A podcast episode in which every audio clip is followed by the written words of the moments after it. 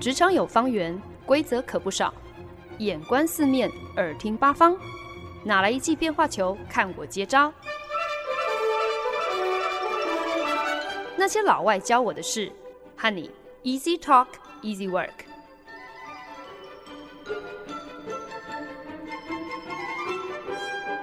您现在收听的是《那些老外教我的事》，我是节目主持人焕恩。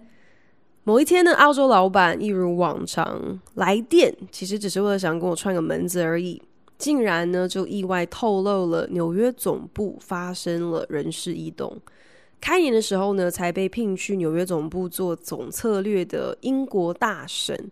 疑似呢因为不讨客户的喜欢，所以呢本来是总长一切跟策略相关的事物，却慢慢的就被边缘化了。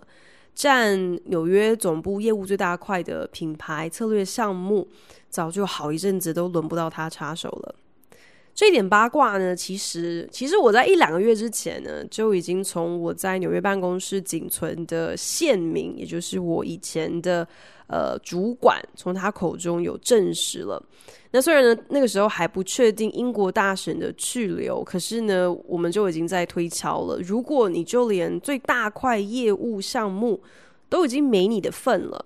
那感觉起来哦，这个饭碗不保，恐怕也只是时间早晚的问题了。然后啊，澳洲老板就神秘兮兮的跟我说：“哎，就其实接下来的话，我不应该跟你讲的啦。”因为真的是最高机密，但是啊，澳洲老板每一次都这样子哦，真的是给他签再多的 NDA，NDA 其实就是保密条款的缩写，Non-Disclosure Agreement，签再多的 NDA，不仅封不了澳洲老板的口，反而呢，就是好像更让他能够无后顾之忧的大方八卦。我觉得他根本就是从头到尾没有搞清楚 NDA 的用意，不是说好像你签了之后就随便你可以讲，反正你有签 保密条款哦。可是反正这个澳洲老板他这个人就是这样，所以啊，澳洲老板就开始转述那个时候他跟纽约办公室大头的谈话，说：“哎，你这样看起来，这个纽约你们的团队应该需要马上找一个负责品牌策略的人了耶。”那虽然呢，一直以来澳洲老板他向来就是爱将心切哦，谁都别想把歪脑筋动到他的人马上。可是呢，偏偏呢，澳洲老板他又是一个不折不扣的老王，意思呢就是他家卖的每一个瓜，他一定都是自夸到外太空，所以他竟然就。忍不住跟纽约的大头说：“哎、那那不如你考虑考虑一下，我旗下那位英国籍的策略总监，让他来补这个品牌总策略的位置，你觉得如何呢？”结果没想到，纽约大头直接回说：“你的策略总监他不可能啦！”澳洲老板马上目露凶光哦，很不服气的质问说：“为什么不可能？”就是非常不能够接受自己的头号爱将竟然被纽约的家伙用如此不屑一顾的口吻退货。虽然今天就算人家真的建立了欣喜要接受澳洲老板的这个提议哦，我觉得他应该也不可能真心那么爽快就愿意割爱放人哦。可是还是你知道，就是当下有点气不过就对了。可是呢，纽约办公室的大头下一句的解释就让澳洲老板。更加傻眼！你那个英国籍的策略总监哦，纽约办公室的大头这样对澳洲老板说：“他不可能啊，因为他是个男的啊，又是个白人。”澳洲老板非常不可思议，惊呼：“啊，哎，你们美国现在的 D&I 有这么严重哦？”纽约办公室的大头叹了一口气说：“哎，你有所不知啊，DNI 这什么东西啊？” DNI 其实呢，就是 Diversity and Inclusion 的缩写，翻译过来呢，Diversity 就是多元，那 Inclusion 就是兼容。其实呢，DNI 是美国职场过去很多年来非常热议的，算是一个人资的人力资源的话题啦。那早期呢，公司企业对于 DNI 的重心大多是放在性别的多元跟兼容。有一些产业呢，特别的阳盛阴衰，比方说像是科技产业啊，或者是金融产业。那除此之外呢，其实呃，大部分的公司的领导主管阶层的男女比例失衡，这也是呃，还蛮常见的啦，就已经不是新闻了。今年公布的财新五百公司当中呢，仅仅有三十七位的执行长是女性哦。可是呢，即便这个比例还是五百个公司只有三十七家是由女性掌舵，这个比例好像还是非常的少，但是已经是破了前所未闻的新高纪录。诶，可见的呢，针对性别平衡的 DNI，即便呢。呃，这个算起来应该是最早开始，就是各大公司努力的一个方针，但直到如今仍然是革命尚未成功，同志仍需努力啊。不过我在想，或许性别的这个多元兼容在职场上之所以进步的如此的迟缓。那除了本来你今天想要带来任何组织上的变革，或者是观念还有思维上的改变，当然都是需要时间之外，我忍不住也觉得可能呢，也是因为现在各个公司行号的 DNI 范畴已经真的只能够用包山包海来形容了。在 DNI 的这个框架底下，人资所需要关注的重点早就已经远远超过了性别平衡还有平权这个议题了。今天在节目当中呢，要来跟大家聊一聊美国职场中的 DNI 到底是在搞什么？为什么这个常常被归类在人资义务范畴的项目是越来越备受关注？那又是为什么关于 DNI 的各种训练课程是这样子的族繁不及备载？对于台湾的职场来讲，又可以怎么样子来呃去？观摩，或者是从美国的一些 DNI 的这些价值观当中学到一些什么呢？美国许多的公司行号在各大求职网站开出工作职缺的时候，或者呢是在自己的网站上的工作网页上。呃，在职缺的文末或者是在网页上，通常呢都会附注说明，表示 B 公司是一个 Equal Opportunity Employer，也就是所谓的公平机会雇主哦。这个意思呢，就是这间公司呢依法绝对不会因为员工的种族、性别、宗教信仰、肤色、年龄或者是他们的国籍歧视这个员工，或是给予不公平的待遇。呃，要说的更精准一点。应该是说，就是公司会确保员工，即使呢在这些面上可能有一些不同，可是呢，在这间公司一定呢会给予平等的机会，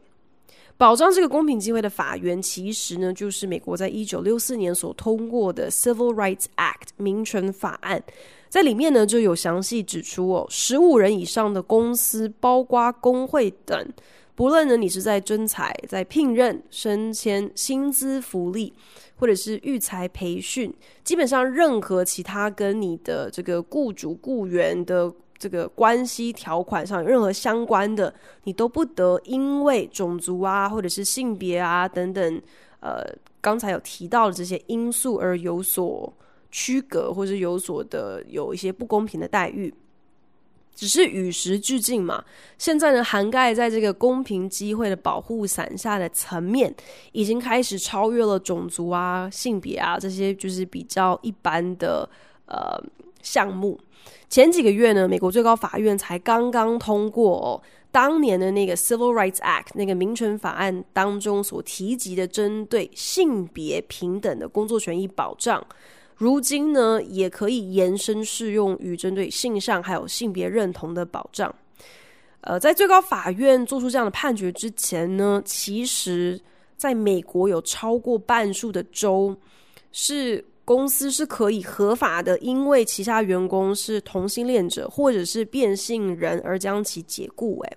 所以可想而知，最高法院这个判决。对，为了工作权益跟保障的议题，常年奔走的这些呃挺同团体，真的是一大人权上的胜利。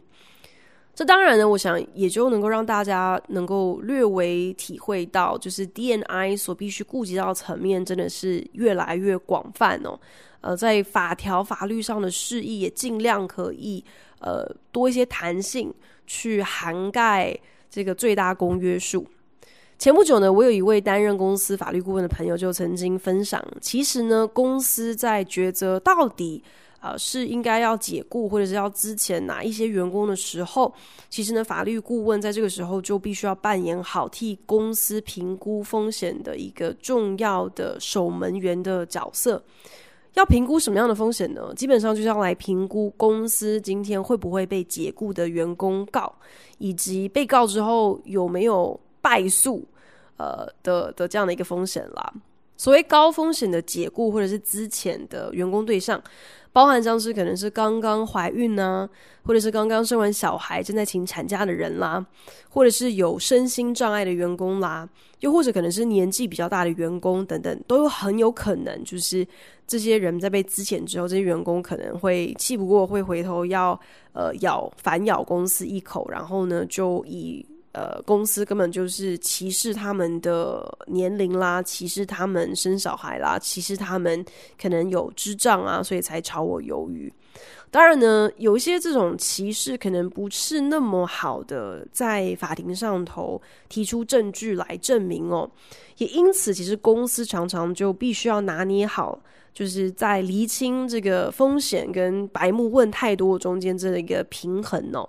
举凡像是在面试的过程当中，绝对不能够去过问对方多大年纪了，有没有打算生小孩之类这样的问题，这都已经是呃基本常识。其实呃，与其说是一种对于员工的隐私的尊重，其实更是就是必须等于是一个呃保护公司的一种机制跟尝试啦。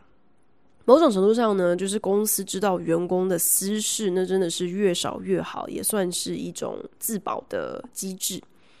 可是呢，矛盾的就是，因为所谓的这个 equal opportunity employer 公平机会雇主这个用意呢，不是确保说所有人在这个公司得到的结果是公平一致的，反而是等于是就是要尽可能的给予大家一个几乎是有一点齐头式的平等啦。也因此呢，就会有所谓的保障名额的出现嘛，靠这样的一个方式，比较能够呃把机会让给相对需要或是比较少。呃，比较不容易被看见的人，所以要做到这个部分，那就至少要知道你的性别，要知道你是不是有拉丁裔或者是哪个不是白人的血统，要知道你是不是退役军人，有没有身心障碍。呃，那以上这些呢，基本上都是公司，就是你在投递履历的过程当中，一些还蛮基本常见的一些问题。呃，也就是让每个公司多少都能够比较好掌握一下他们在各个项目的这个名额比例上有没有达达标。这个呢，也就是为什么我们的这个英国籍的策略总监根本还没有出场哦，就已经先被三振出局了。就某种程度上来讲，其实我觉得这也算是反向歧视吧，虽然。真的，白人男性已经拿尽了世上各样的好处，真的是鼻孔朝天，横行无阻。这都已经不是一天两天的事情哦。他生下来刚好是白的，然后又是男的，就已经大大加分，让他真的这个呃这一生都算是相对顺遂了。嗯，可是说好的选贤与能呢？只能够说，就是在想要维护公平正义的同时，总得。有人要付上代价，总得有人需要当炮灰。因为说到底，有的时候资源真的就是这么多，你要多分给这些人，那有些人势必就必须要能够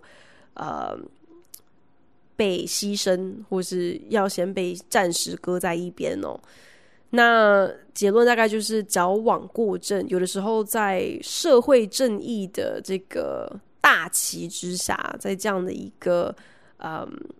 掩护之下是能够被允许的，甚至是被期待的，是被要求的。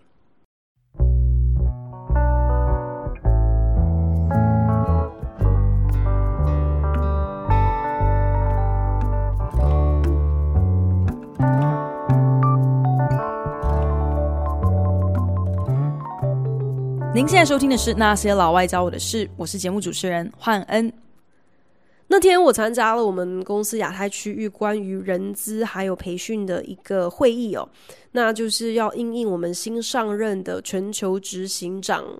，Who by the way，仍然是一个老白男人。然后呢，我在这边，我觉得我也有必要郑重澄清一下，就是在这边说人家是一个老白男人，真的没有任何的贬义，没有任何的歧视哦。因为这个全球执行长他就是一个应该是五十多岁、头发已经灰白的中年苏格兰男子嘛，他就是一个 old white guy，所以说他是老白男人，完全是陈述事实而已哦。那同样的呢，不意外，就是我们上一任的全球执行长也是一个老白男人，所以说老白男人官官相护，真是相看两不厌哦，真的也都只是陈述事实而已。总而言之呢，我们的亚太人资长，也就是我的南非老板，就召开了这场会议呢，就是为了要转述我们这个新走马上任的老白男人执行长他所订定的一些。二零二一年的选人还有用财相关的一些新方针、新目标。毕竟呢，公司最重要的资产之一，当然就是手上的人才喽。你今天能不能够选用对的人？能不能够呃，在引进了呃人才之后，继续的把这些人培育成公司需要的呃人才？这都关系着公司未来的成长跟走向嘛。南非老板话锋一转就提到说，所以呢，明年的这些呃，就是人资方面的计划当中，DNI 是一个非常重要的指标，重要到以后都不叫 DNI 了，要证明变成叫做 DE and I。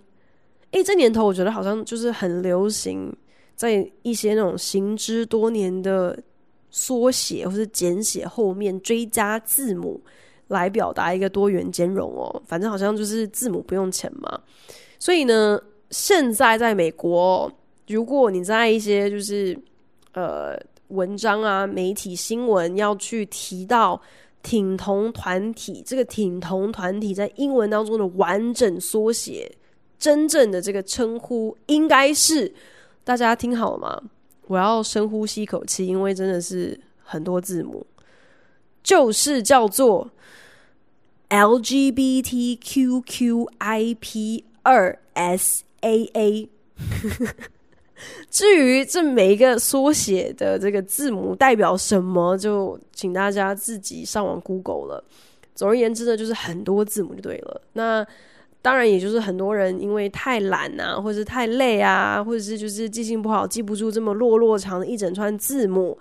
那大家就是统一，就是以 LGBTQ 加。做一个简写，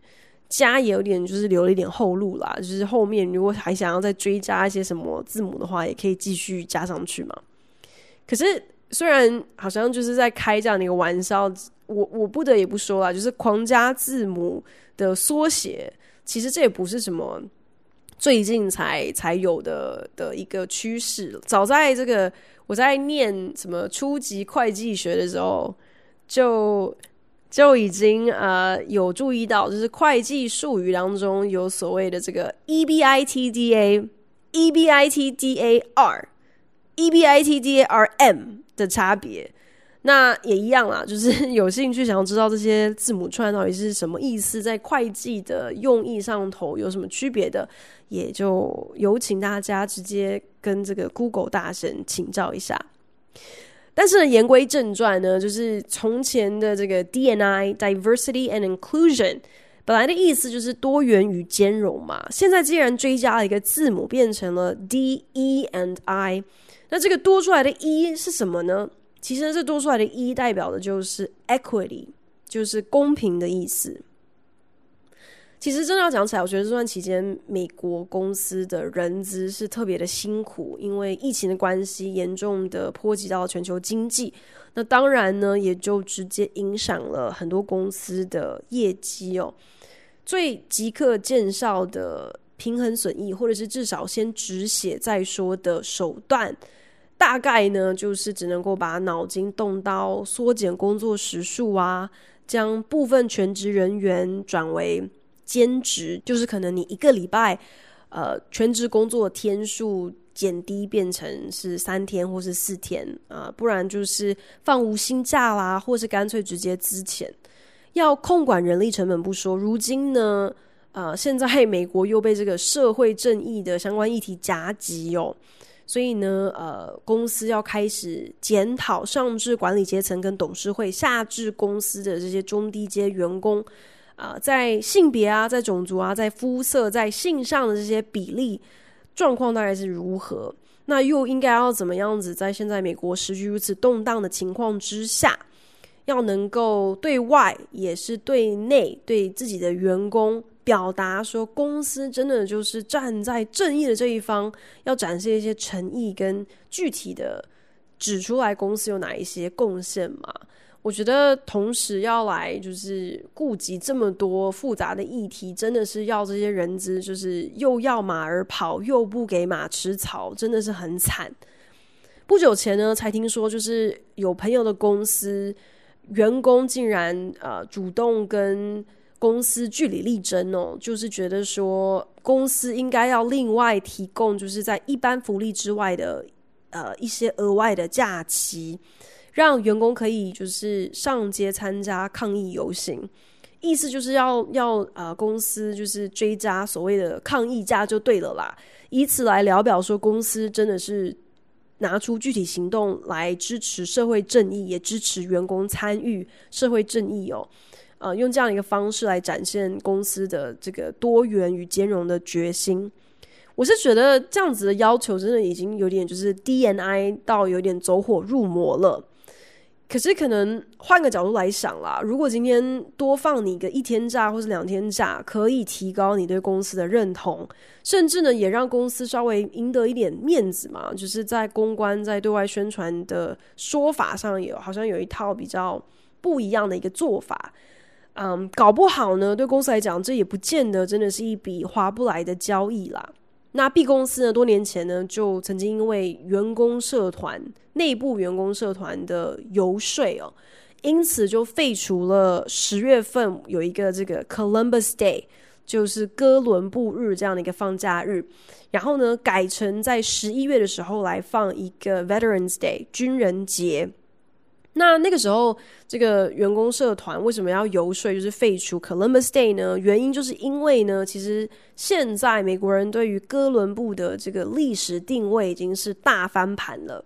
从前，从前，从前，曾经呢，把哥伦布视为就是发现了美洲新大陆的英勇冒险家。可是呢，现在就是从史料当中就。看清了他的真面目，知道说他其实是一个滥杀美国原住民、乱给人家取名字。因为哥伦布以为自己其实是发现了印度，不是发现了美洲，所以就把当地的人叫做 Indians，叫印第安人。可是其实他们就不是印第安人，也不是印度人嘛。总而言之呢，就是。这个滥杀人家，强取豪夺人家的家园哦，还因为他在那边周游列国，所以把欧洲大陆的疾病真是传染全球。而且他骨子里头根本就是一个蓄奴的人口贩子、殖民者，这种就是完全干尽各种伤天害理、烧杀掳掠、完全丧尽天良的大恶人。你今天只要是有良心、有脑袋，你怎么可以年复一年纪念他，还以他的为名放假？这成何体统啊！所以呢，是在这样子的一个这个时代，然后观念的改变，所以呢，就是有人来抵制 Columbus Day。那不放 Columbus Day，那来改放军人节好了。虽然我们公平的讲起来哦，当今美国军人还不是一样以一个殖民者的心态跑去践踏别人的家园，可是毕竟是以保家卫国为名的烧杀掳掠嘛。自然就不能够跟当时哥伦布的行为相提并论喽，也因此军人理所当然值得被歌颂、被纪念。这就是美国人所谓的公平正义。美国职场所谓的 dni diversity and Inclusion） 多元与兼容。很多时候会开出一个蛮常见的一个培训课程哦，就是针对这个 unconscious bias，也就是无意识的偏见，来帮助呃公司的员工或是主管意识到说，其实呢，在职场当中，自己很多时候一不小心就会有一些可能自己都。没有意识到的一些先入为主的想法，去影响了我们对于身边的同事啊，对他们的一些观感还有评价，而我们竟然毫不自觉。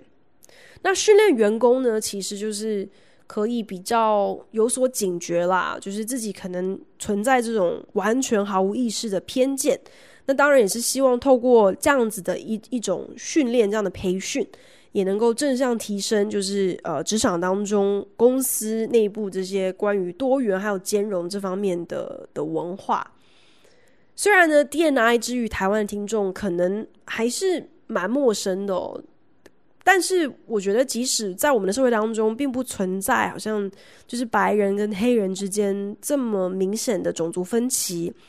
可是呢，我们也都知道，就是我们的社会跟人口组成也是一样，不断在演化的。那过去呢，有本省人啊、外省人之分，有平地人啊跟原住民的差别。现在呢，又加入了新住民。那除此之外呢，还有就是台湾的职场对于年龄啊、对于辈分还有阶级的意识，其实都是非常根深蒂固的。你今天喜欢倚老卖老啊，或者是特别喜欢开人家可能年龄上的玩笑，或是吃一些就是刚毕业的呃新进来的员工，或者是呃工读生，用什么弟弟啊、妹妹啊这样子去称呼人家，其实呢这。这都算是就是在 DNI 涉及的范畴当中，也都是 unconscious bias 课程当中会讨论到的部分。我们很常见到有些公司就是特别偏爱用台青教的毕业生，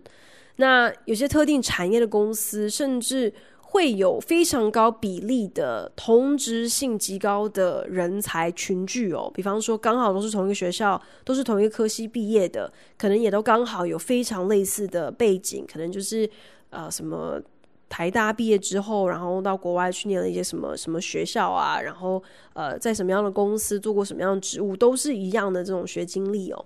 那特别是很多像是科技啊，或者是金融产业公司，就很容易流于这种呃物以类聚的无意识偏见哦。比方说，就是哎，今天因为这个人是我学弟或者是我学妹，所以呢，我就在心中在面试过程当中已经先替你加分了。很多时候呢，公司可能会有一点点本末倒置的，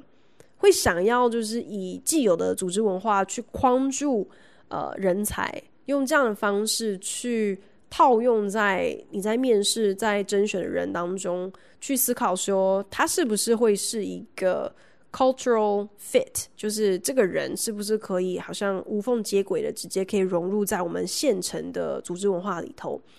呃，通常呢，公司好像比较少会去反向思考哦，我应该要招进什么样的人才，才有可能可以替我既有的团队文化加添一些什么，或是补强一些什么，可以成为我的 cultural add-on，而不是只是我的一个 culture fit 而已。我们也都知道，就是物以类聚的负面效应，其实就是同温层会越积越厚嘛。那当大家看所有的事情都是完全一模一样的观点，乍看之下好像这对于就是做决定来说非常的有效率嘛，因为大家真的就是有志一同，好像是分享同一个脑袋一样，想什么大家都是完全是一样的想法。可是呢，也正因为如此，就是反而。没有人能够很适时的去抓出，然后去突破大家可能会有的盲点，甚至是主动去挑战大家有的一些既有的想法，去激荡出不一样的火花。这其实也是有损于一个团队、一个组织的成长跟呃革新的。而其实呢，我们潜意识的偏见真的是无所不在哦。啊、比方说，我们对于年龄啊，对于外貌啊，对于学历，甚至是对于人家的身高，其实呢，这些外在条件，我们都已经自带很多脑补的想象。比方说，会觉得，诶，看起来比较年长的人，可能就是资历比较丰富，位阶也比较高，搞不好人家只是长得很臭老而已，就是就是老着放这样子哦。那也不分青红皂白，不管对方到底是何方神圣。就想说，那我口气放尊敬一点总没错啊、可是有的时候呢，我们对于年龄可能也会有一些就是年龄的歧视。比方说，如果今天我们是呃有一些可能跟科技啊，或者是跟社群媒体啊，或是跟一些时下流行的潮流相关的话题，甚至是案子，我们心中可能就会觉得说，哎，那就不要去跟可能公司里头年纪比较长一点的人去讨论，或者是直接就会略过他们，觉得他们反正派不上用场，不不可能有任何的见解或者是贡献。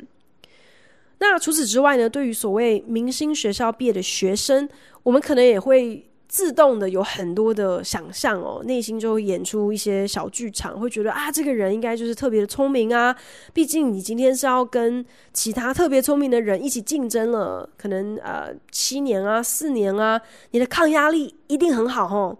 那当然也可能会有一些呃反向的一些偏见啦，搞不好会觉得说，哎，这这种人哦，就是一路都太顺遂了。你小时候是学霸又怎样？搞不好你就不过是一个只知道死读书的妈宝哦，不，现在给你挫一挫你的锐气，不知道你到底就是有几斤两重，就是要让你这个见见世面啦。那长得好看的人，其实呢，有的时候也是蛮吃香的啦。就算今天可能说了一些有一点白目或是无脑的话。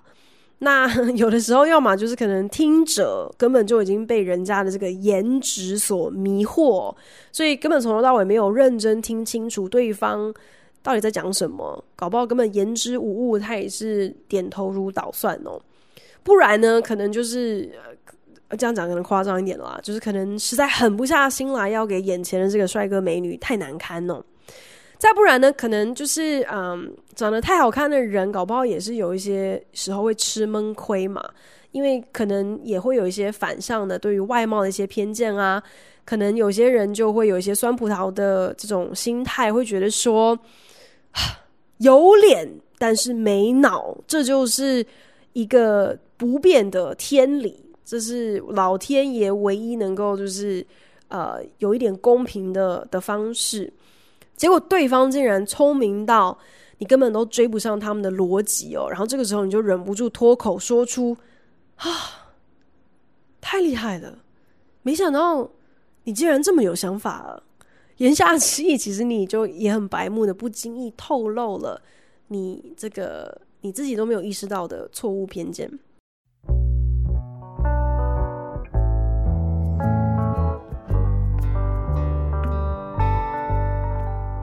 本节目由好家庭联播网、台北 Bravo FM 九一点三、台中古典音乐台 FM 九七点七制作播出。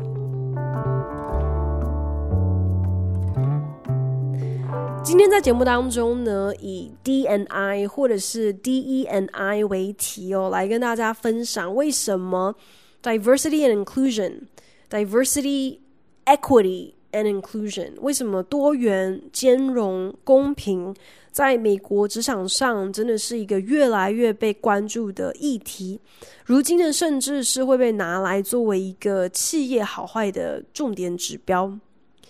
前几年呢，在矽谷就有一位年轻的女工程师，她在社群平台上就分享了一篇呃部落格的文章哦，那就公开了她当时所属的一个非常知名的美国社群平台 Pinterest。Pinterest 旗下那个时候女性工程师仅仅占了百分之十二这样的一个比例哦，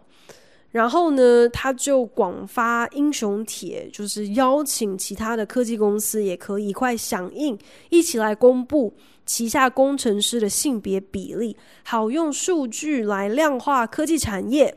所存在的那一道性别的门槛。一开始呢，仅仅是一些小型的新创科技公司响应哦，结果没想到后来呢，呃，包括像是首座电商平台 Etsy，还有 Airbnb 也跟进，到最后竟然滚雪球一般，因此呃，有点就是迫使或是逼出了这个科技产业的泰斗们也出来现身说法哦，所以包含像是 Google，还有脸书，还有微软。他们也都在后续就公告了他们的 diversity report，等于是啊、坦诚的跟外界交代，其实呢，这些大公司他们自己在性别在肤色上头的征才还有用人，仍然有非常大的进步空间。针对种族或者是肤色，甚至是宗教信仰跟性向，还有性别认同的职场歧视，可能对于台湾职场来说，这个这方面的关注或者是关联性，好像相对少一点哦。可是呢，diversity inclusion 多元与兼容作为一个价值观，我觉得这应该是任何一个组织都应该要认真的去思考、认真的去想办法套用跟做到的。多元与兼容的应用，其实呢，不见得永远只能够好像是要从社会正义这么有高度或是这么激烈的一种角度来去检视哦。举凡呢，像是召开组内会议的时候啊、你是不是能够先行发信通知大家今天这场会议的讨论大纲？其实这个动作本身就是有一种 inclusion，一种兼容的考量。因为呢，这背后的一个潜台词就是你有体谅到团队当中大家的个性其实不太一样。不见得呢，所有的人都很擅长，或者是都愿意在大家面前发表意见哦。但是呢，这并不代表说他们没有意见，或者是没有想法要分享。那事先分享讨论大纲呢，等于是给予这些可能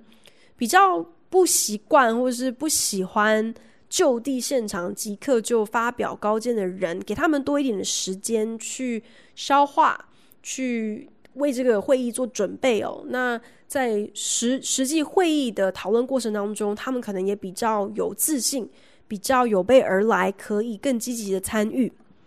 甚至呢，你可以从会议时间的安排是早是晚，是什么时段，这个也是一种多元与兼容的表现。特别当你的团队成员当中可能有横跨不同时区的时候，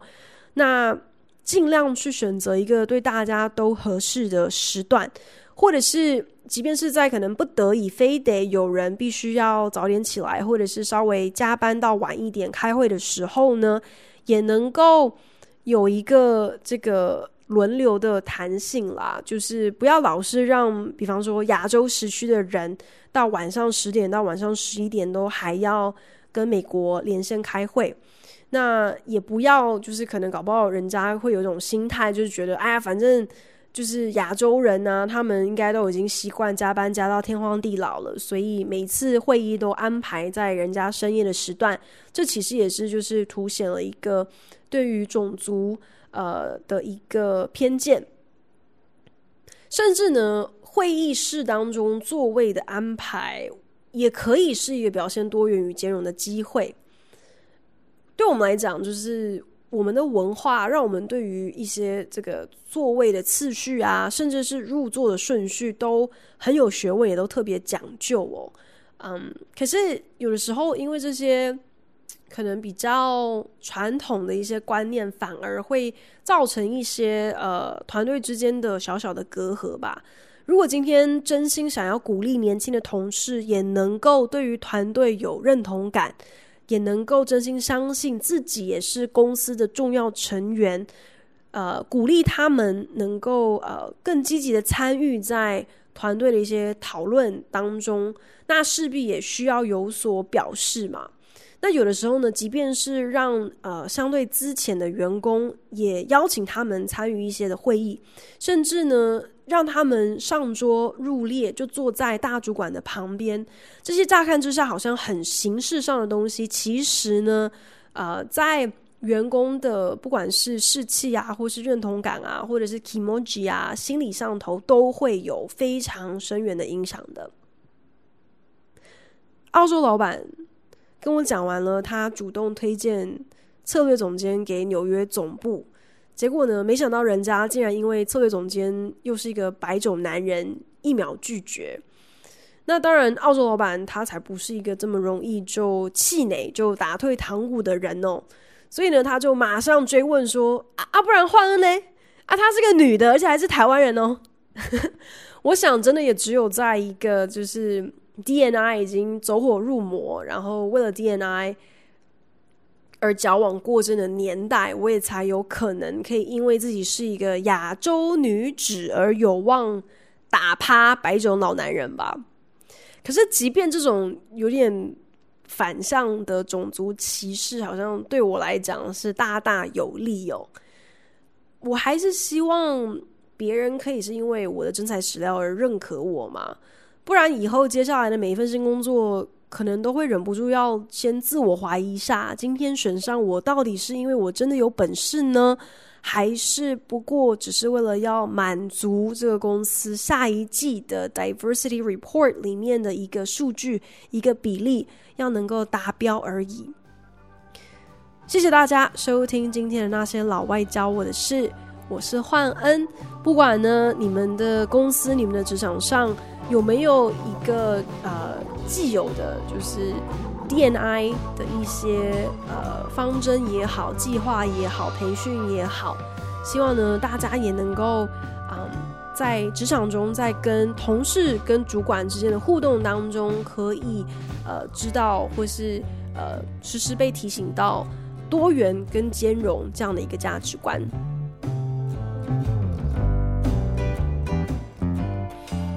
感谢您的收听。如果您对那些老外教我的事有任何的想法建议，我都非常欢迎你帮我到 Apple Podcast 打新评分，并且留言。也邀请你可以来订阅这个节目，不管你是用 Castbox、Spotify 或者是任何其他的 APP 平台，都可以找到我的节目哦。那我们就下一集再见喽，拜。